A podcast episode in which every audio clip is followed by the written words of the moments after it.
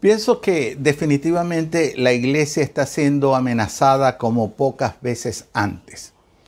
Tal vez los métodos sean otros, pero las amenazas son ciertas y son certeras. Desde la descalificación de los valores que la iglesia cristiana practica y comunica, hasta los asesinatos de sus feligreses, son una muestra de esta batalla cotidiana que la iglesia del Señor viene librando.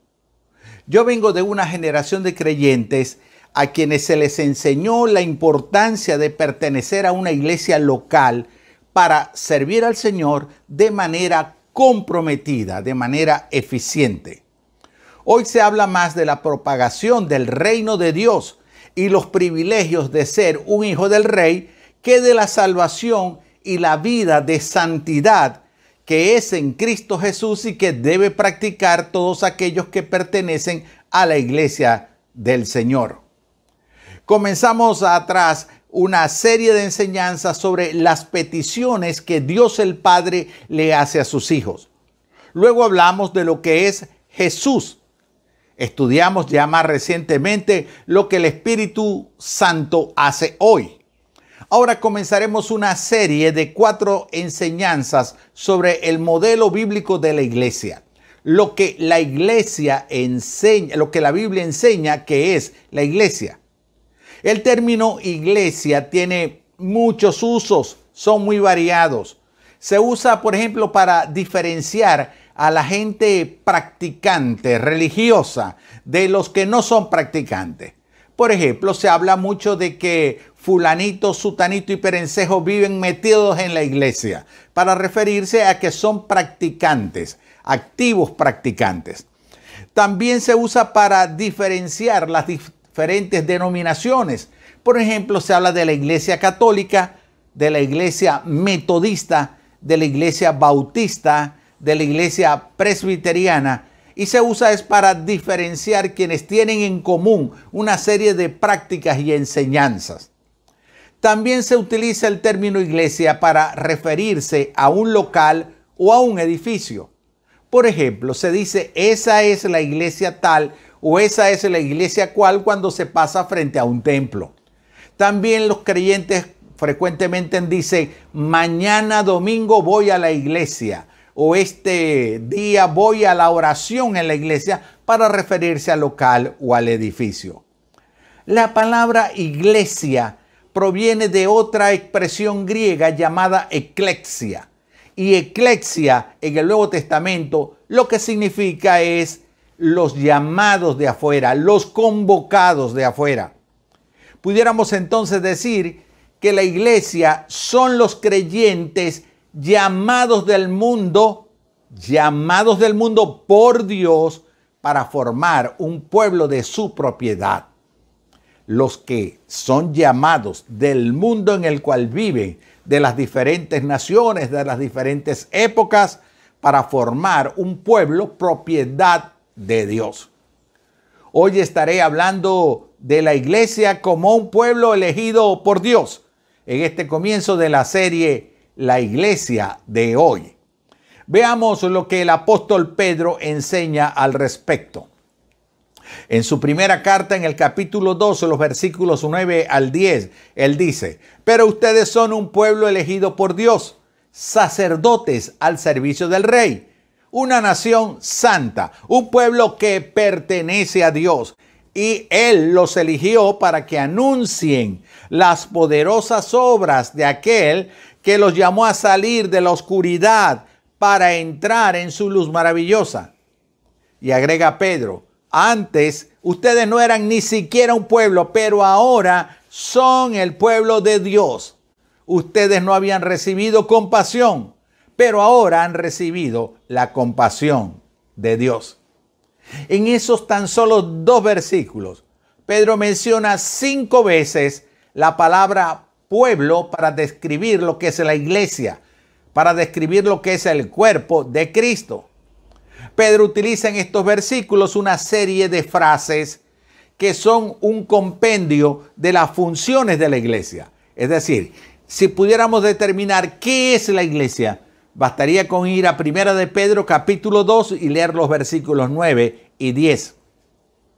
Literalmente, el apóstol Pedro afirma que los cristianos son un pueblo consagrado a Dios, una nación que es posesión, es propiedad de Él, como acertadamente expresa William Barclay. Pedro está inmenso en el Antiguo Testamento y todas esas frases que usa para definir lo que es la iglesia son grandes descripciones del pueblo de Israel. Y por eso tenemos que entrar necesariamente en alguna perspectiva teológica en torno a Israel y el pueblo de Dios. ¿De dónde toma el apóstol Pedro estas palabras, estas sentencias, estas afirmaciones? Las tomas de dos fuentes. En primer lugar, él recurre al profeta Isaías, quien en el capítulo 43, en el versículo 21, el profeta le oye decir a Dios estas palabras. Yo hice a Israel para mí mismo y algún día me honrarán delante del mundo entero.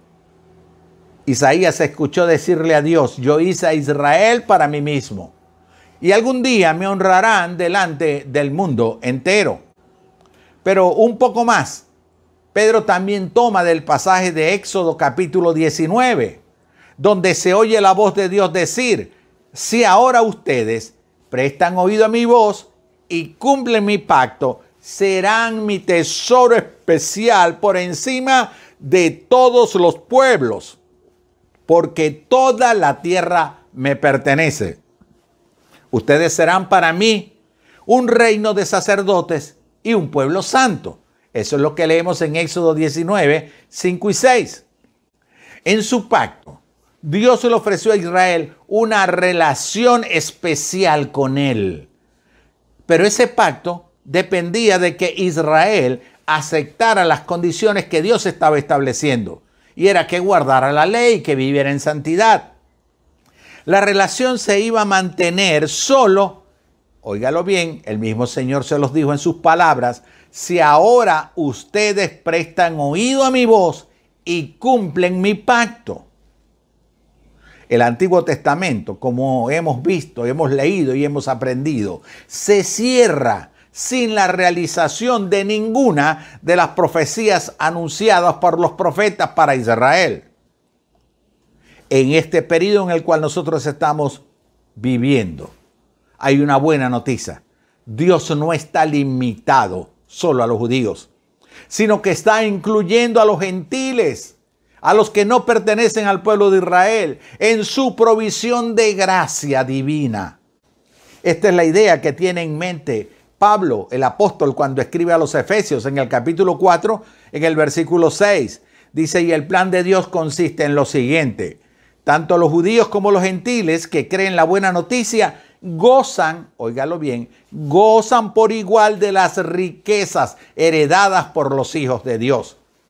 Ambos pueblos, dice Pablo, forman parte del mismo cuerpo y ambos disfrutan de las promesas de las bendiciones porque pertenecen a Cristo Jesús. Claramente, Pablo enseña que Israel no ha dejado de ser el pueblo de Dios, sino que tanto judíos como gentiles conversos, gentiles que han recibido a Cristo como su Salvador personal, forman parte del mismo cuerpo y disfrutan de las bendiciones divinas porque pertenecen a Cristo Jesús. Si pudiéramos establecer una estadística, nos podríamos dar cuenta que cuatro quinta parte, el 80% del texto bíblico está referido a Israel. Y tan solo una quinta parte, un 20%, está referido a la iglesia. Ese restante 20% se refiere a la iglesia.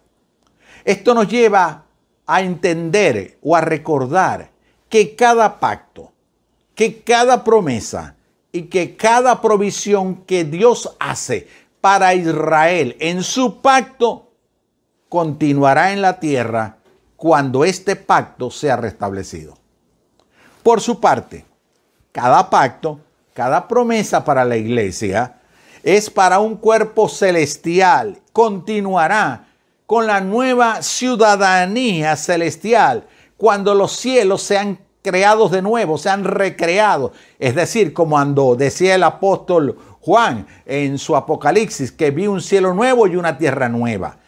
Es decir, las promesas de Israel son para la tierra, las promesas de Dios para la iglesia son para la ciudadanía celestial. Podemos decir entonces que hoy día los israelitas llegan a pertenecer al pueblo de Dios por un nacimiento natural. Es decir, porque yo soy judío? Porque nací de una madre judía. Pero los creyentes, los que son los hijos de Dios, los cristianos, los que pertenecen a la iglesia, lo son por un nacimiento sobrenatural, un nacimiento espiritual. Los creyentes llegan a ser hijos de Dios porque han sido engendrados por el propio Espíritu Santo quien convence de pecado, de justicia y de juicio a cada creyente. Veamos entonces lo que significa para la iglesia ser pueblo escogido por Dios a la luz de lo que el apóstol Pedro escribe en su primera carta en el capítulo 2 en los versículos 9 y 10. Pedro dice en primer lugar que somos elegidos por Dios. Somos elegidos por Dios. Pablo le, Pedro le recuerda a los eh, oyentes, a los lectores, mejor dicho, de su carta, que ni siquiera eran pueblo, pero que ahora son pueblo de Dios. Que antes no habían recibido la compasión de Dios, pero ahora sí la hemos recibido. Antes no habíamos visto la misericordia de Dios, pero ahora hemos sido alcanzados por su infinita misericordia observa claramente que Pedro se está dirigiendo a un grupo de creyentes que está formado por judíos y gentiles. Basta con leer el libro de Hechos para saber. Pero dice, dice Pedro, pero ustedes son un pueblo elegido por Dios, un pueblo elegido por Dios. Ese pueblo elegido por Dios tiene una particularidad muy grande que el apóstol Pedro lo describe en su saludo en su carta. Es decir, cuando él comienza su carta en Primera de Pedro capítulo 1 versículo 2, él en ese saludo introductorio él les dice a sus lectores, Dios Padre los conocía y los eligió desde hace mucho tiempo, desde antes de nacer. Y su espíritu los ha hecho santos. Y agrega, como resultado, ustedes lo obedecieron y fueron limpiados por la sangre de Jesucristo. Me encanta este texto. Me gustaría que lo pudieras memorizar. Dios Padre los conocía y los eligió desde hace mucho tiempo y su Espíritu los ha hecho santos. Como resultado, ustedes lo obedecieron y fueron limpiados por la sangre de Jesucristo. Primera de Pedro 1.2. Pedro muestra entonces que somos un pueblo de Dios a través del obrar del Dios Trino. Pedro dice, el Padre nos elige, el Espíritu nos santifica y Cristo nos limpia a través de su sangre. ¿Qué afirmación tan grande pudiéramos llegar o a qué conclusión tan grande pudiéramos llegar? Y es que somos el pueblo de Dios por su obra perfecta en nuestra vida, en el cual participan el Padre, el Hijo y el Espíritu Santo. Así que podemos decir entonces que el cristiano pertenece a un pueblo que fue escogido con un propósito eterno. El mismo Pedro lo dice, para anunciar las poderosas obras de aquel que los llamó a salir de la oscuridad para entrar en su luz maravillosa. Pertenecemos al pueblo de Dios con un propósito, anunciar las verdades de aquel que nos llamó a salir de la oscuridad para entrar a la luz maravillosa. Si eres un cristiano, si eres un creyente, si perteneces a una iglesia, si te declaras creyente, cristiano, entonces debes entender que perteneces al pueblo de Dios. Un pueblo que fue escogido y fue escogido con este propósito, anunciar que el Señor nos sacó de la oscuridad para entrar en su luz maravillosa. La segunda cosa que podemos decir es que Pedro nos enseña en primera de Pedro capítulo 1 versículo capítulo 2 versículos 9 y 10. Él nos enseña que somos sacerdotes al servicio del rey. Sacerdotes al servicio del rey. Dice, pero ustedes son sacerdotes al servicio del rey y un pueblo que pertenece a Dios. Sacerdote significa el privilegio de poder acercarnos directamente a Dios. También significa el deber que todo creyente tiene de acercar a otros a la presencia de Dios. Es decir, como sacerdote yo tengo acceso a la presencia de Dios, pero también tengo el deber de acercar a las otras personas a la presencia de Dios. Pero, ¿qué cualidad especial tienen estos sacerdotes o estos cristianos que ahora somos sacerdotes? Tienen la particularidad de estar al servicio del rey. ¿Quién es este rey? Nuestro Señor Jesucristo. Él es el rey de reyes. Él es el Señor de señores. Por eso somos real sacerdocio. Israel tuvo un sacerdocio, pero ahora la iglesia es un sacerdocio. En el Antiguo Testamento, lo podemos ver con claridad al leerlo, el objetivo del sacerdote era para tener acceso a Dios. Y hoy a través de Jesús tenemos libre acceso a Dios. Todo aquel que ha depositado su confianza en Cristo Jesús como su Salvador personal puede considerarse, declararse que es un sacerdote al servicio de Cristo. Israel tuvo un sacerdocio. Y la iglesia es el sacerdocio, como ya les dije. Pero cuando vamos al Antiguo Testamento, nosotros vemos que esa promesa que Dios le había dicho a ellos se había tornado un tanto difícil. Sucede que la promesa que Dios le hace a Moisés en Éxodo capítulo 19 no se puede cumplir en ese tiempo, no se pudo cumplir. ¿Por qué Israel no pudo cumplir la promesa de Dios? Por dos razones. Por la desobediencia y por la carnalidad de Israel. Por esa razón la promesa de Éxodo 19:6 no se pudo cumplir en Israel. El cumplimiento de esta promesa se produjo con la muerte y la resurrección de Cristo. Es decir, no por obras y méritos humanos, sino más bien por la gracia gratuita, lo que hace que cada persona que ha sido liberado de la esclavitud del pecado, que ha sido redimido del pecado, ahora es un sacerdote.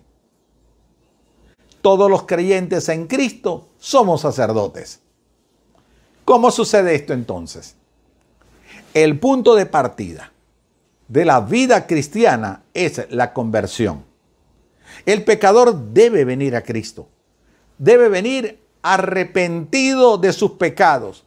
Debe aceptar a Jesucristo como su único y, su único y suficiente Salvador personal.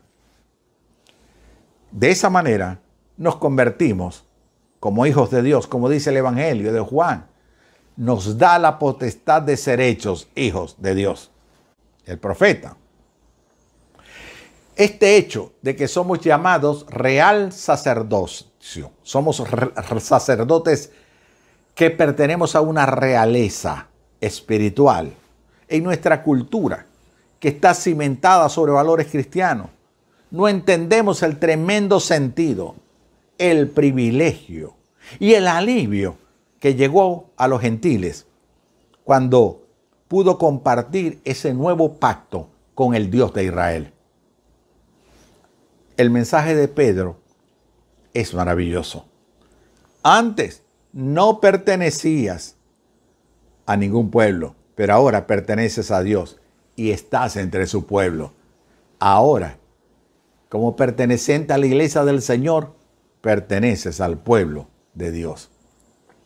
Pero el apóstol Pedro explica que el propósito de este privilegio de ser real sacerdocio, de esos privilegios tan altos, no es para que nos llenemos de orgullo, sino para que anunciemos las virtudes de aquel. Las virtudes de aquel quien ha hecho grandes cosas por nosotros y ha hecho grandes cosas en nosotros. No es para nuestra vanagloria personal, sino es para testificar la virtud, el poder, la gracia, la misericordia de aquel que nos sacó de una vida de pecado para plantarnos en su pueblo. Pedro empleó definitivamente un maravilloso símbolo cuando él combina en una metáfora la realeza y el sacerdocio. El concepto de un real sacerdocio viene de cuando Dios le dijo a Israel por medio de Moisés en Éxodo 19, del cual tanto he hablado hoy, ustedes serán para mí un reino de sacerdotes y un pueblo santo. De allí lo tomó Pedro. Éxodo 19, 6, ustedes serán para mí un reino de sacerdotes y un pueblo santo. No obstante, la triste realidad es que Israel perdió su privilegio de poder sacerdotal a causa de su apostasía y su rechazo del Mesías. Pero todos aquellos que creen en Jesús como el Mesías y confían únicamente en Él para salvación, reciben el privilegio de convertirse en sacerdotes reales. Para el creyente, el ser sacerdotes al servicio del rey significa una gran responsabilidad y es un gran privilegio. El apóstol Juan en su, Apocalipsis nos dice, Apocalipsis 5:10, de ellos hiciste un reino. Lo hiciste sacerdotes al servicio de nuestro Dios y reinarán sobre la tierra. Juan dice en su libro profético el Apocalipsis, que el Señor nos hizo sacerdotes al servicio de nuestro Dios y que reinaremos sobre la tierra. Gloria al Señor por lo que nos ha hecho. Hay dos elementos principales que constituyen la imagen del real sacerdocio. Primero, los sacerdotes sirven al rey al tener acceso a su santa presencia, a la que llegan para ofrecerle sacrificios espirituales y segundo, los sacerdotes gobiernan con el rey en su reino. Entonces, Pedro usa aquí el término para transmitir la idea general de realeza. La casa espiritual que él menciona en el versículo 5 resulta ser una casa real. El dominio de una familia real. Los creyentes son un sacerdocio gobernante literalmente una casa real de sacerdotes. El apóstol Juan escribió en su libro del Apocalipsis en el capítulo 1, al que nos ama y que por su sangre nos ha librado de nuestros pecados, al que ha hecho de nosotros un reino, sacerdotes al servicio de Dios su Padre, a Él sea la gloria y el poder por los siglos de los siglos. Amén. Qué hermosa doxología. Qué hermosa alabanza para el Señor. La tercera cosa que nos habla el apóstol Pedro y que nos dice que somos como pueblo escogido, pueblo elegido por Dios, es que somos una nación santa. Una nación santa. Una vez más, el apóstol Pedro se apoya en la fraseología del Antiguo Testamento y lo vuelve a tomar prestado de Éxodo 19.6 Pedro recurre entonces al uso de la terminología nacional y política. Pero él quiere que sus lectores entiendan estos términos en un modo no político. Por tal razón, él entonces califica la palabra nación con el adjetivo santa. Una nación está formada por ciudadanos que residen en un espacio territorial, en una determinada zona. Una nación es un grupo de ciudadanos que obedecen estatutos y reglamentos, que tienen constitución y tienen leyes, y que se esfuerzan por el bienestar de su sociedad. Eso es una nación. Los ciudadanos de una nación santa, como es la iglesia de Cristo, tienen unas características comunes por medio de Cristo. Pedro describe al pueblo de Dios como una nación santa. Describe a la iglesia como una nación santa. Lo que significa que todos los que pertenecemos a la iglesia del Señor somos ciudadanos, que hemos sido apartados para el servicio de Dios. Tenemos la responsabilidad de servir al Señor porque pertenecemos a esa nación santa. Pedro declara que los creyentes están separados para Cristo como una nación santa. Porque santo significa eso, apartado, consagrado, dedicado. Entonces, nosotros fuimos separados por Cristo del mundo, del mundo de pecado, para constituir una nación santa. ¿Con qué propósito? Con el servicio a Dios. La palabra que se tradujo por nación es una palabra denominada etnos, que significa pueblo. De ahí entonces vienen lo que se llaman los grupos étnicos. Y santa significa separada o apartada, como ya les he dicho. En el Antiguo Testamento era común, por ejemplo, llamar nación santa al pueblo del pacto de Dios. Sin embargo, debido al pecado y a la incredulidad, Israel perdió su gran privilegio de ser el pueblo exclusivo de Dios.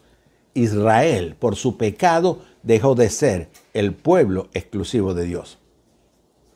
Pero lo que fue una tragedia para Israel se convirtió en una bendición para los creyentes gentiles, para los que no pertenecemos al pueblo de Israel y le hemos recibido como Salvador personal. Dios pone aparte a los creyentes, principalmente para que tengan una relación con Él y el servicio a Él fluya de esa relación. Así la santificación, que no es otra cosa que la limpieza del pecado, está intrínsecamente ligada a la salvación.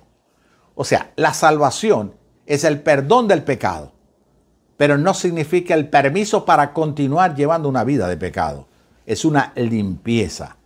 Cuando somos salvados, somos llamados a apartarnos del pecado.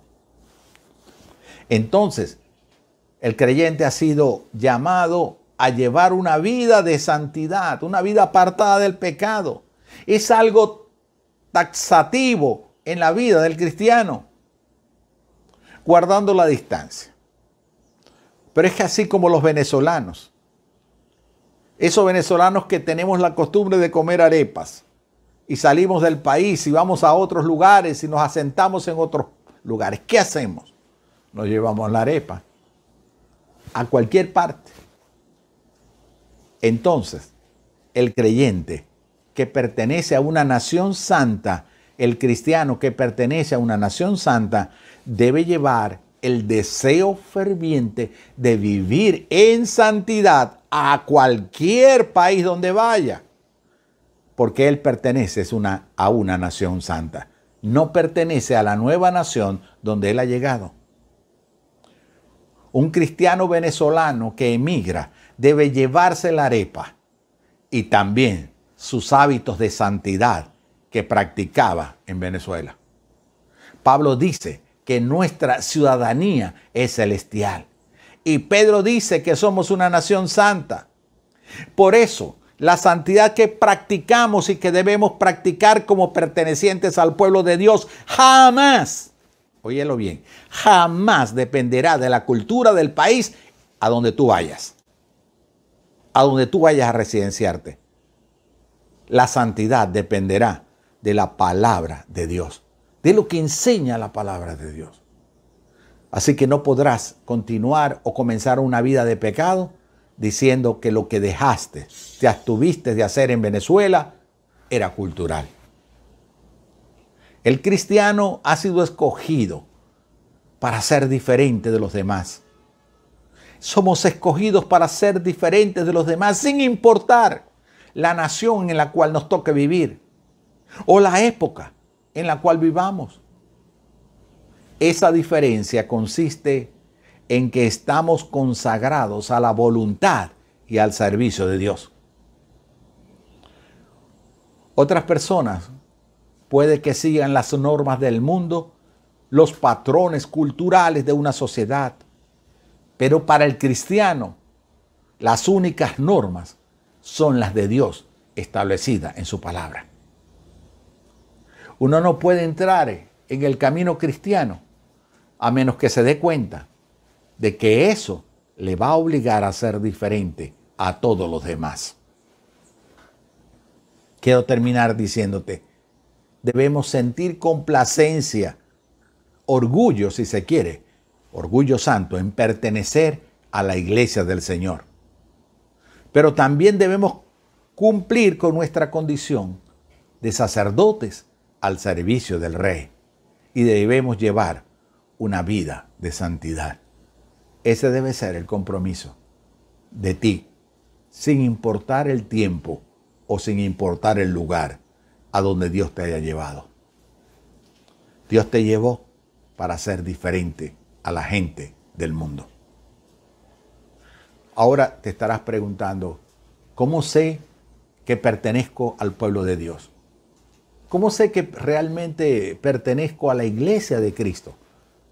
Que realmente pertenezco a la iglesia auténtica y verdadera. El Señor Jesucristo dijo, venid a mí todos los que estáis trabajados y cargados, que yo los haré descansar. Si vamos a los pies de Cristo, si vamos admitiendo nuestra condición de pecadores y vamos arrepintiéndonos de nuestro pecado, entonces Él perdonará nuestro pecado, te hará una nueva persona y te dará su espíritu. La única manera, la única manera de poder pertenecer a la iglesia del Señor, al pueblo de Dios, a ese pueblo santo que ha llamado de todas las naciones, es a través de una conversión, de un nuevo nacimiento. Y eso solo opera a través de Cristo Jesús. ¿Quieres pertenecer al pueblo de Dios? ¿Quieres pertenecer a la iglesia de Cristo? Primero debes arrepentirte de tu pecado, confesarlo delante del Señor y Él perdonará tu pecado y te dará su espíritu para que more permanentemente en ti. Quiero ayudarte a tomar esta decisión. Lo puedes hacer a través de una oración. En alta voz vas a confesar que Jesucristo es el Hijo de Dios y le vas a pedir perdón por tu pecado. Y Él hará la obra en ti. ¿Quieres recibir a Jesús como Salvador personal? Yo te animo para que inclines tu rostro en señal de reverencia delante de la presencia de Dios. Y repite conmigo en alta voz. Padre Celestial, reconozco que soy un pecador. Admito que te he faltado y te pido perdón. Me arrepiento de todos mis pecados. Te pido que escribas mi nombre en el libro de la vida eterna. Que me des tu espíritu para guiarme por siempre. Gracias Jesús por perdonar mis pecados. Amén. Si hiciste esta oración de fe, Jesucristo es tu Salvador. Ahora perteneces al pueblo de Dios. Ahora eres real sacerdocio, nación santa, y has sido llamado a anunciar las virtudes de aquel que te sacó de las tinieblas a su luz admirable. Bienvenido a la familia de Dios será hasta una nueva oportunidad. Dios te bendiga.